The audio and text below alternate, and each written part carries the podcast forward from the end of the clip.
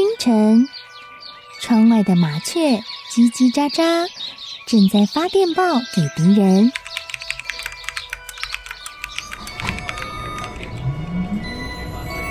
地底下的地铁，像敌人养的蛇，到处巡逻。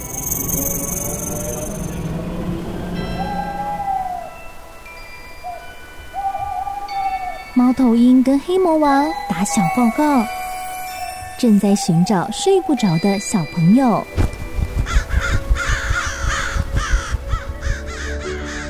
铅笔是对抗邪恶势力的宝剑，黑魔王，你出来！书包是最坚固的盾牌，小狗是最有勇气的士兵。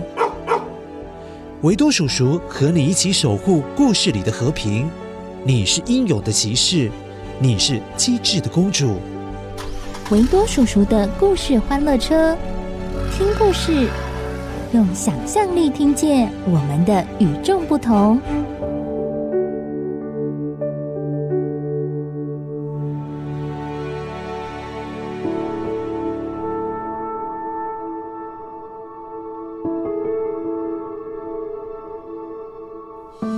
嗨，乖乖，我是维多叔叔。乖乖，以前维多叔叔在医院工作的时候，认识一位很有耐心而且很有爱心的江医师伯伯。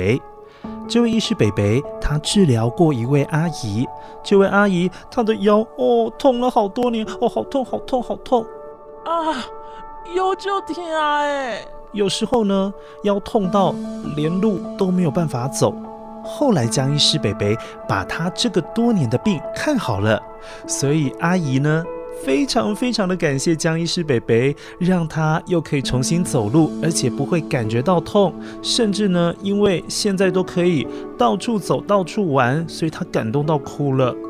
有一天呢，江医师北北刚好到山里面去义诊，哦乖乖，义诊呢其实就是去给一些比较没有钱。或者是没有被关心到，又或者他的行动比较不方便的病人，给他们免费看病，所以说是不跟他们拿钱的哦，也算是一种做善事。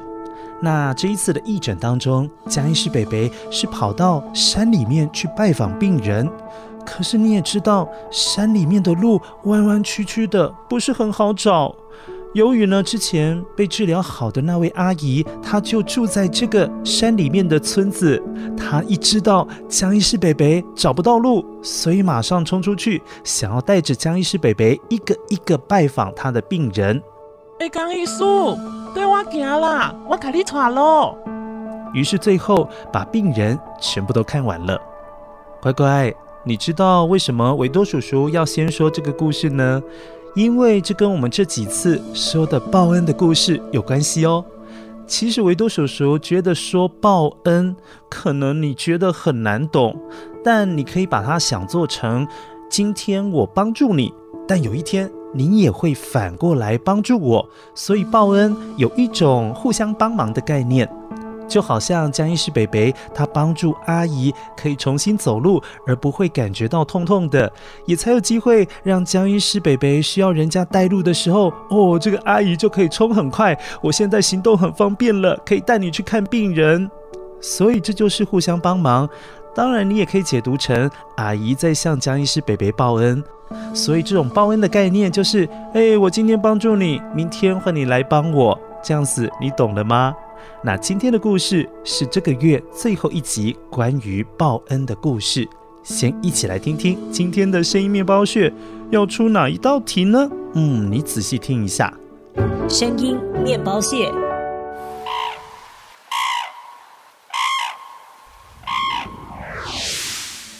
哦，这是动物的叫声。诶，这是什么动物呢？上一次维多叔叔在脸书上面可是有提过他们哦，还记得吗？不记得也没有关系，待会一起听故事的时候，你就仔细想一想，仔细找一找。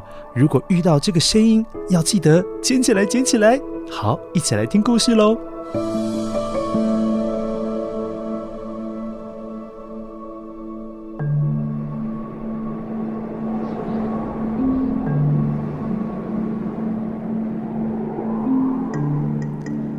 很久很久以前，有一对老夫妇住在日本的山区里面。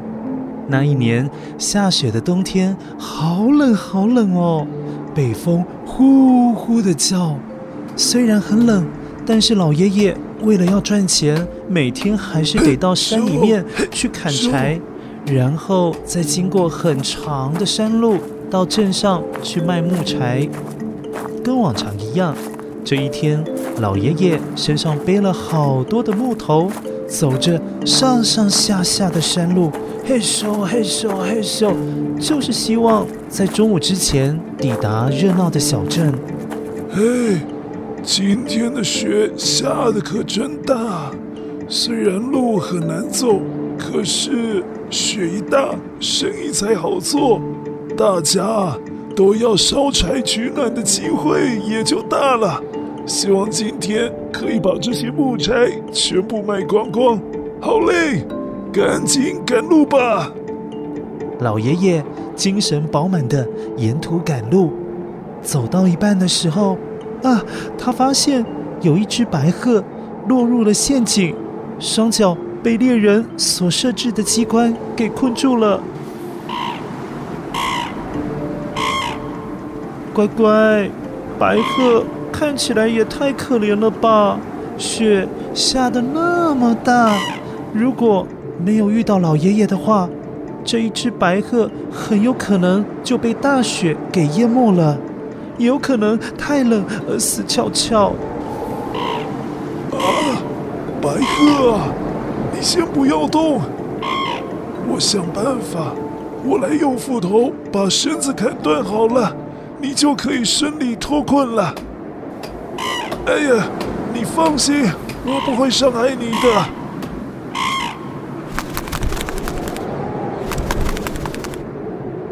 哇，乖乖，白鹤飞起来的样子好帅气哦！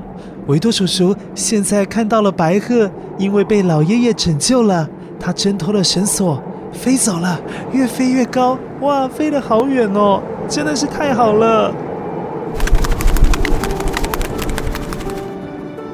由于老爷爷花了一点时间帮助白鹤逃走，所以接下来的路程，他可是要一边走一边跑。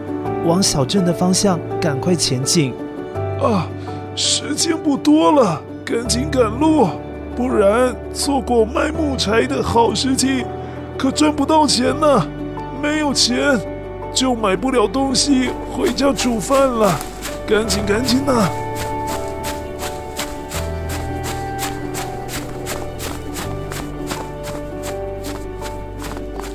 一定是老天爷知道老爷爷今天做了好事，老爷爷的木柴全部卖光光了，他赚了不少的钱，还买了一些青菜、鸡肉还有猪肉，高高兴兴的回家去喽。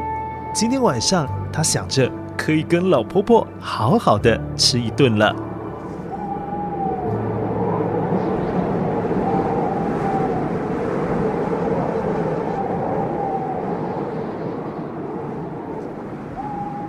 夜幕低垂，天色越来越暗了，外面黑蒙蒙的，风刮的是越来越厉害，雪也是越下越大。这场暴风雪的夜晚，整片的大地都静悄悄的，没有任何人、任何动物在外面走动，除了强劲的风呼呼一直吹，就没有其他的动静了。哎，谁在敲门呢？有人在家吗？外面好冷啊！有人在吗？请让我进去取暖好吗？我的身体快冻僵了。在门外，有一位皮肤好白好白、留着长长头发的小姑娘，她的脸被下雪的寒冷天气冻到红彤彤的，你就知道有多冷。维多叔叔看到他全身在发抖，好可怜哦。哎，是我听错吗？怎么会有人敲门呢？而且好像还有女孩子在求救的样子啊！哎，老太婆啊，你有听见吗？你这个老头子，耳朵这么不好，都听见了，我怎么可能没听到？快去开门吧，怕是人家有困难，要我们帮助啊！好嘞，先让他进来，外面太冻了。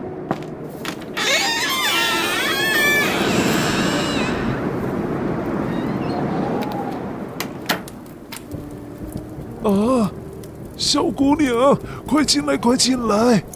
你怎么一个人在大雪纷飞的山上走动啊？也不怕迷路冻坏身子啊？我爹娘刚过世，我一个人出来找东西吃，没想到就迷路了。远远看到你们这户人家的灯还亮着。只好向你们求助。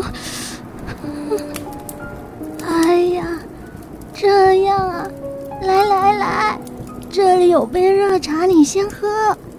我去把剩下的饭和炒猪肉热一热，你就先填饱肚子吧。之后的事再说吧。谢谢你们。哎呀。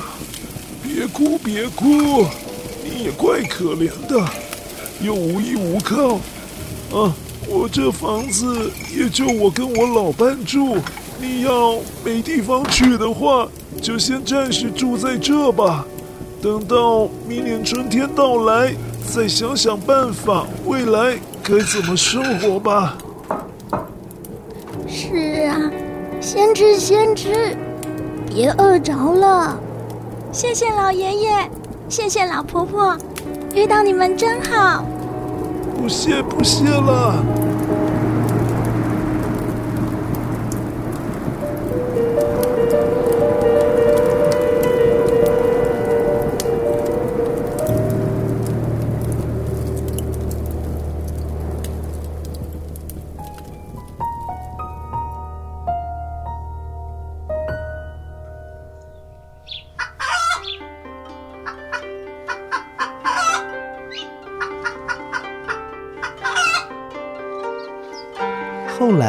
这位小姑娘借住了一个晚上之后，因为隔天雪还是下得很大，她还是回不去，便决定留了下来。不过这一留就是好几个礼拜，在这几十天的相处之下，乖巧的小姑娘让老爷爷还有老婆婆都喜欢她，甚至决定收养已经没有亲人的小姑娘，把她当成亲生的女儿来看待。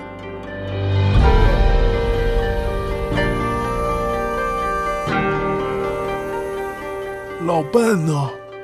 这小姑娘帮忙做了那么多的家务事，而且又孝顺我们，不如我们就收养她，当我们的女儿吧。你想如何呢？好啊，我也是有这样的想法。来，吃饭，吃饭。来来来，先吃饭，先吃饭。对了，小姑娘，你跟我们生活也过了一段日子了吧？我跟我老伴都挺喜欢你的，我们也没什么家人，不如你来当我们的女儿，我们就彼此好照顾吧。真的吗？谢谢你们，爹娘。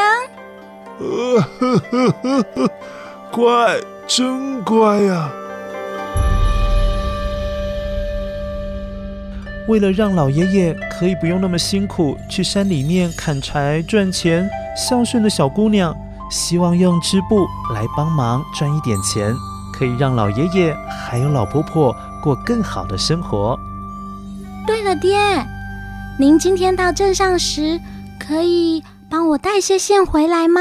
呃，为什么啊？嗯，我会织布，可以帮忙赚点钱。您就不用这么劳累，还要去砍柴。哎呀，难得你有这片孝心，好嘞，回来前我就绕去布店买点线回来啊！啊，你等着。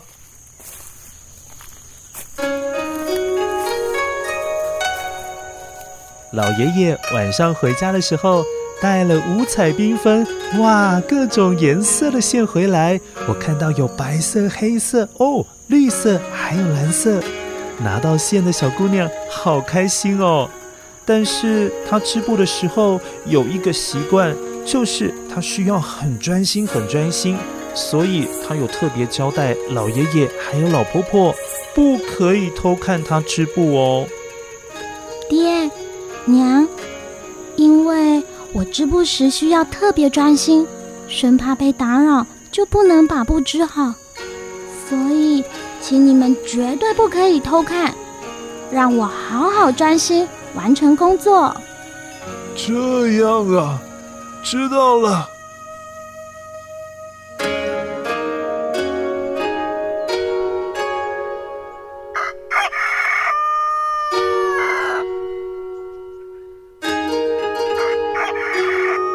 隔天一早，哇，这位小姑娘织出了好多不同款式的布。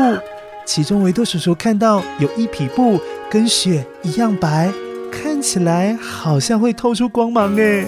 这布这么样的美丽，肯定可以卖到很好的价钱。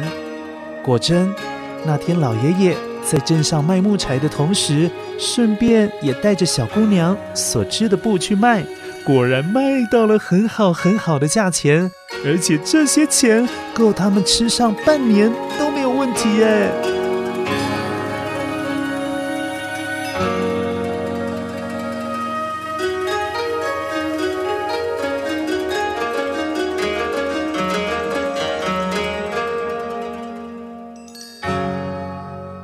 我说老伴呐，你看女儿吃的布。可以赚这么多钱呢！啊，这么多啊！这这够我们一家子半年不用担心吃饭钱了。是啊。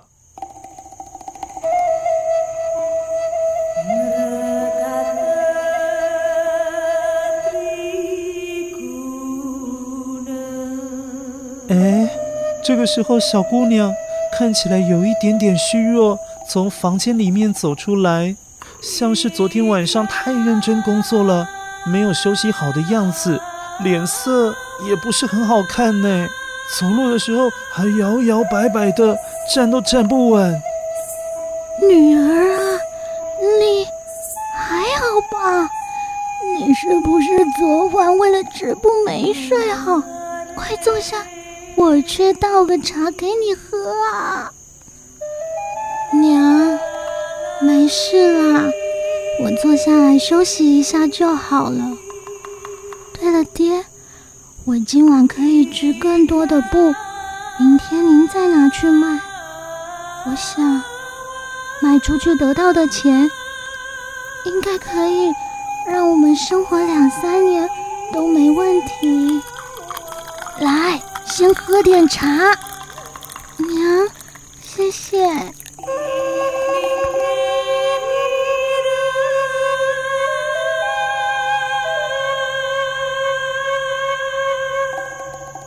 女儿啊，你要不先休息休息，今天晚上就别工作了，晚几天再卖也不打紧啊。虽然今天确实是很多人在问，哪时候还有布啊？可是也不急着明天卖呀。爹，趁着大家都还想买的时候，我多织一点，卖个好价钱，免得之后价格不好啦。好吧，你自己也注意身子啊。不知道我是不是看错，过了一个晚上，怎么你就变瘦了？别织布织太晚了。爹，我知道了，你们放心吧。当天晚上，小姑娘点着蜡烛，在微微的光亮中织布。由于老爷爷、老婆婆实在是太好奇了，另外一方面。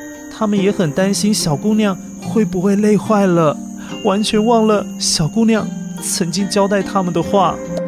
爹娘，请你们绝对不可以偷看，让我好好专心完成工作。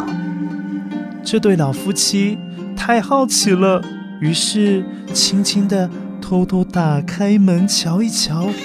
老爷爷跟老婆婆根本没有看到自己的女儿啊，反而是被眼前的这一幕给吓到了，因为坐在织布机前面的根本不是人，是一只雪白色的白鹤啊！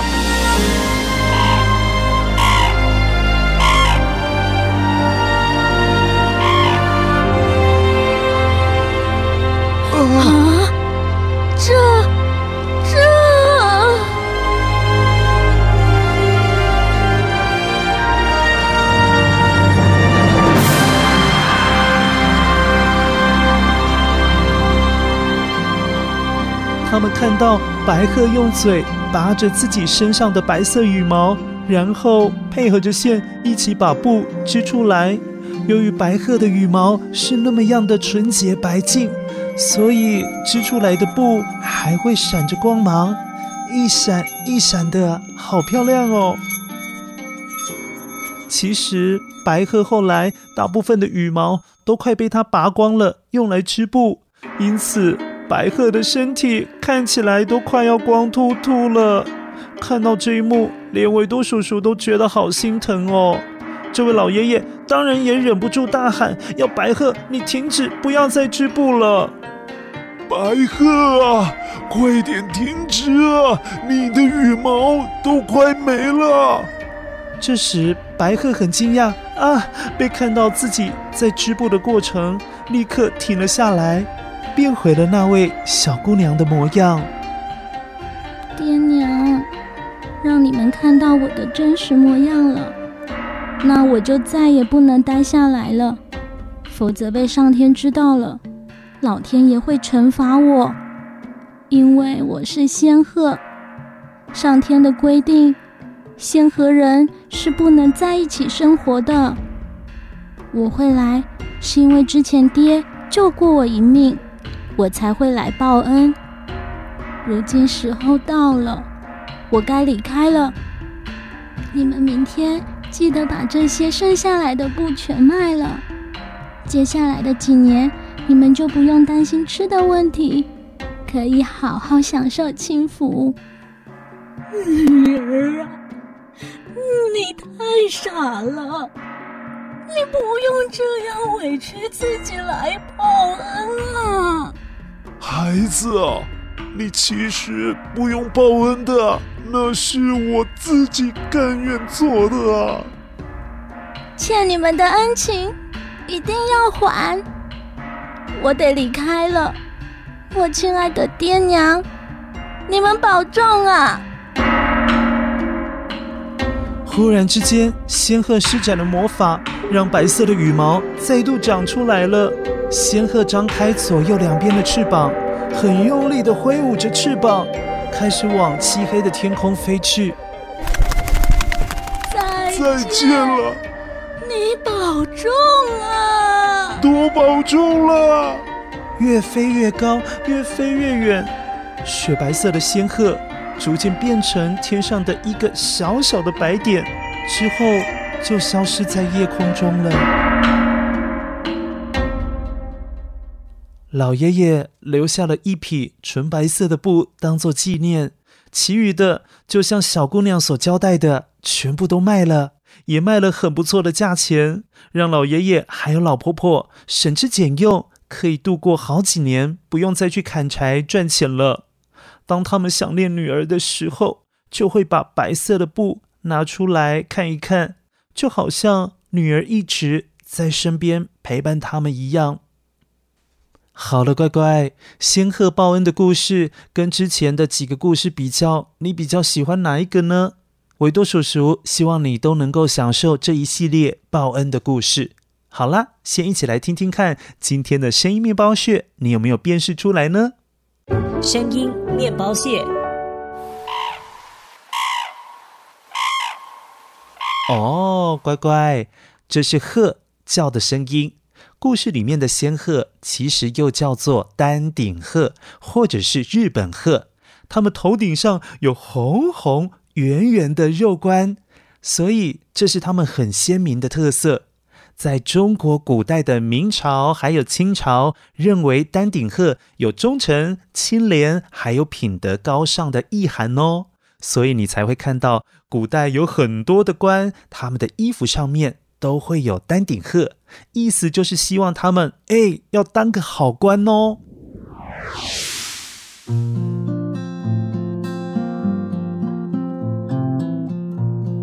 乖乖，这个夏天你听了好多的故事哦，有很多是关于动物的，对不对？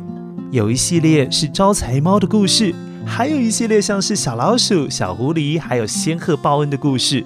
希望每一篇的故事都能够让你感动，而且都有收获。那一起期待下个月有什么新故事呢？那下次要继续搭维多叔叔开的故事欢乐车哦。先这样子，拜拜。